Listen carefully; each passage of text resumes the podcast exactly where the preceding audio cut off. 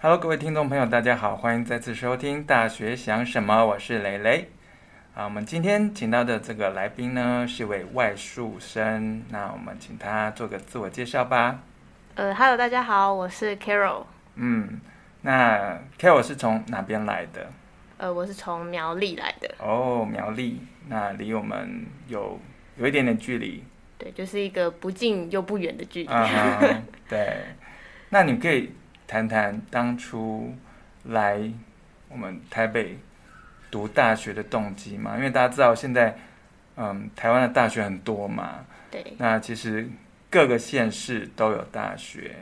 那当时你是怎么做决定，是想要来台北读大学的？嗯，我当初会想要来台北读大学，呃，最大的一部分原因就是我对台北的生活非常的向往，哦、就是觉得台北感觉就是。很多有趣的东西都在台北，嗯，就是比如说什么展览啊，好看的演唱会，全部都是在台北，啊、就是想说，哦，好想来台北看看到底是什么样的一个世界，嗯、所以那个时候在填志愿的时候就就是没有什么太大的犹豫，就选了台北的学校。嗯。嗯，当时你们有就是其他的候选学校可以考虑的？嗯，有，我那个时候就是南部的。学校也有选，北部的学校也有选，嗯，只是后面就是觉得还是对于台北的生活更向往一点，所以就来到了这台北的学校。嗯，听说那那时候这个南部的学校是公立学校，那没错，嗯，台北我们现在读的学校是私立学校，那其实学费有一点差。那那时候的考虑是，嗯，那个时候会考虑。来台北的另外一个原因就是，我刚刚也说了，就是苗栗是一个对于苗栗跟台北的距离就是一个不近又不远的距离，嗯、但是对于南部的那所国立大学，它是一个真的很远的距离。对你来说有点远。嗯、对，所以碍于就是车票的那种费用，嗯、或者是回家的频率次数，因为我就是也算是比较恋家的性格，哦、所以还是希望可以常常回家一趟，所以台北。跟那间南部的学校比起来，应该还是台北占优一点啊，所以后来就选择我们学校。好，那住宿方面，当时有没有遇到什么样的困难？有宿舍可以住吗？有，在大一的时候有宿舍可以住，嗯、但是那个时候就是什么都不懂，然后那个时候又刚好是呃疫情期间，所以基本上很多申请资料都是要在线上申请的，嗯、所以。在宿舍还没住进来之前，我就已经在网络上就是看了好多的资料，但是从来没有踏进过学校，所以就是那个时候还有点困扰，因为就是什么东西都不知道，然后然后就突然一进来学校就是直接搬宿舍，嗯，然后又有好多的资料要准备，嗯，所以那个时候就是有点有点不知道该怎么做，有点、嗯、有点复杂，嗯，但最后还是顺利住进来了。那时候。室友是自己可以选吗？还是学校排的？嗯、呃，那个时候可以选，就是可是不是选择室友是谁？嗯，可以选择的是，比如说你是习习惯晚睡的人，哦、你就可以选择夜猫子房哦，就是早睡的，大家都晚睡，就就一起晚睡，就比较没差。对，对，就是可以这样子选，不然的话就是，如果你有朋友跟你去读同一个学校，然后你们两个都有申请宿舍的话，你就可以写上他的学号姓名。他们就会尽量把你排在同一间房里面。你说同一个系，就是你可以放，啊、就是直接把你想要住的那个人的名字写上去，哦、他就会尽量帮你。嗯，假设你们是高中同学、好朋友，对，啊，然后又读我们学校的不同系，你就可以这样写。对，你只要把他的名字写上去，他们就会尽量帮你申请在一起，啊、尽可能。对，好。那后来呢？大二呢？嗯，大二，因为。那因为宿舍是给，就是大部分是给对给遥远的学长学姐，或者是给大一的新生，大一的新生都是优先的，嗯嗯，所以那个时候大二就很可惜没有申请到，嗯哼，所以后面大二就是去找了房源，然后去外面租房子这样。那怎么找到的？网络上面找的吗？嗯，对，因为像是脸书或者是 Instagram 都有很多就是租房资讯之类的社团。所以我那个时候就是在，呃，脸书上面的社团找到了一间离学校还蛮近，生活机能也还不错的房源，所以我就在还没有去看房的情况下，就直接签了约。我、哦、就直接网络看房嘛？对，就是看照片吧。没错，就是仅凭、嗯、呃房东跟前房客留给我的，就是寄给我的照片，然后去评断，然后我就直接签约了。哦，哎，可是网络怎么签约呢？嗯，就是我们可以。传我们的身份证影本，然后直接传给他。Uh. 你只要在上面加注浮水印，就是租屋仅限租屋用就可以了。对对对，然后他就会帮我弄好。可是只是，uh. 其实实际还是得去那边签名。Uh. 只是那个时候房东是说，我们只要当天入住的时候再签就可以了。哦、uh uh 就先讲好。对，他会把房子留给我。嗯嗯嗯。好，所以就顺利住进第二年的宿舍当中。对，就还是一样是外宿。嗯。嗯那在宿舍里面的生活是，啊、呃，比如说你可以自己煮东西吃吗？还是？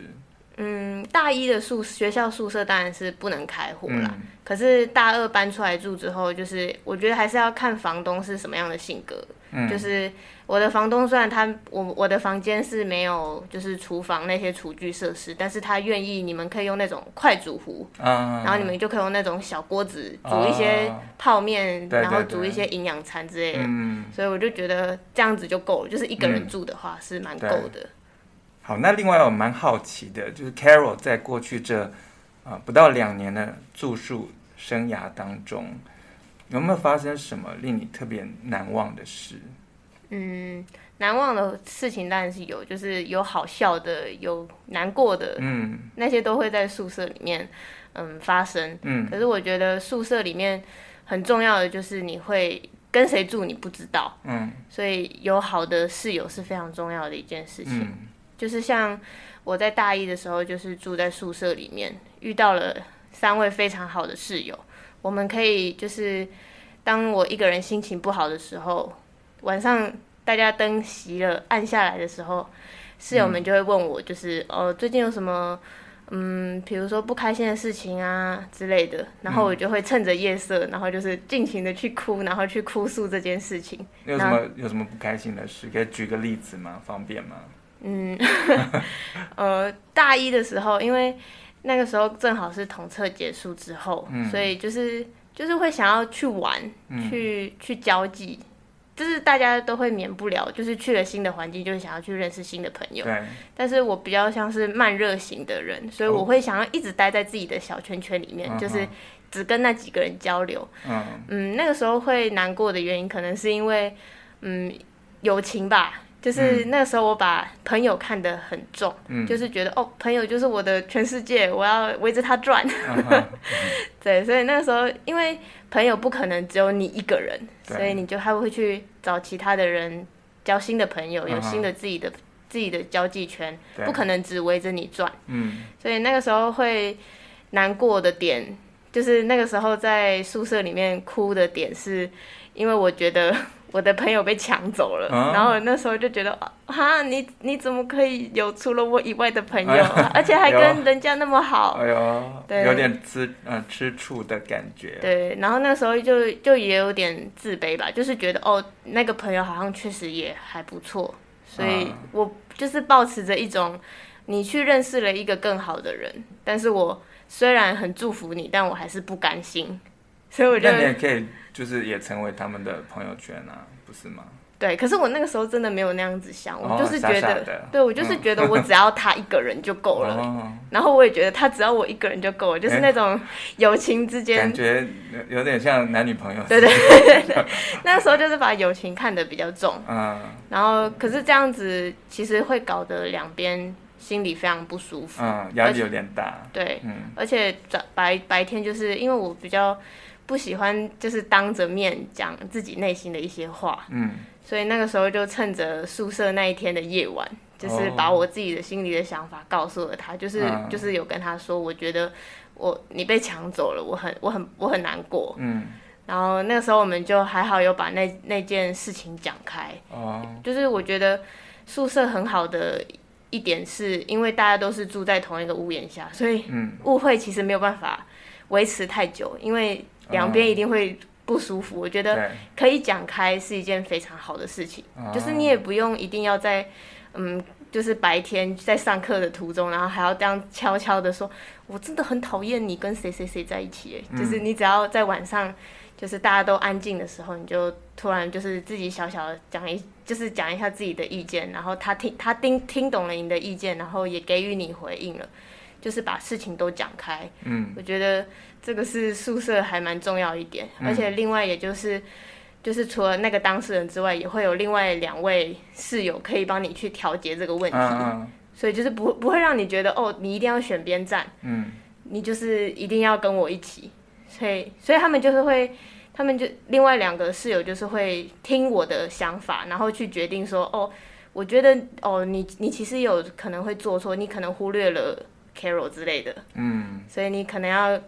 就是也不用到道歉，就只是有时候还是要跟他一起玩一下，嗯、理解。对对对，就是互相讲开，我觉得很重要。嗯，所以当时是啊四个人一间宿舍。对对，那你现在住的地方是单人套房吗？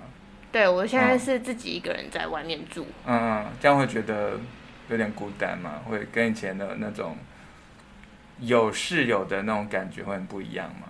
嗯，我觉得会有产生最大差别的，应该就是假日吧。因为，嗯，我在苗栗其实不会每周都回家，不会到每周都回家，嗯，所以假日有时候还是会一个人待在，就是待在新北，嗯，就是自己一个人住。然后，当你安静下来的时候，你就会觉得，怎么好像有一点孤单的感觉，嗯，就是尤其是到晚上的时候，这种感觉会更强烈一点。嗯，就是之前。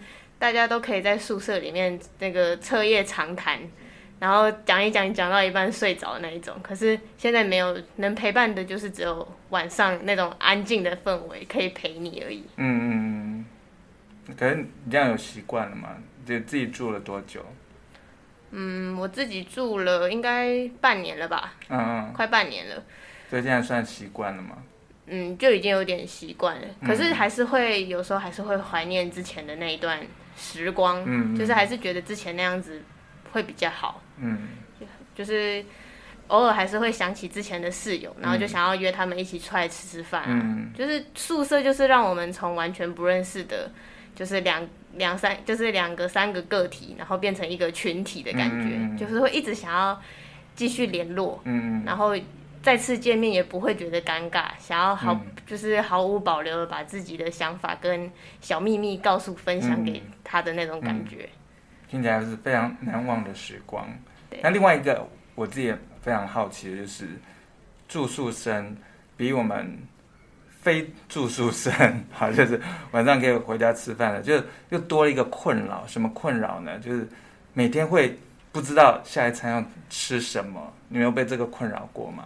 嗯，对，有，就是、连在学校，大概快要接近中午的吃，就是上课时间，大家第一个问的问题一定都是：嗯、我们今天中午吃什么？对，就是真的是每天都在困扰着大家的问题。那对住宿生来说，你晚上还要再烦恼一次，晚餐要吃什么，对不对？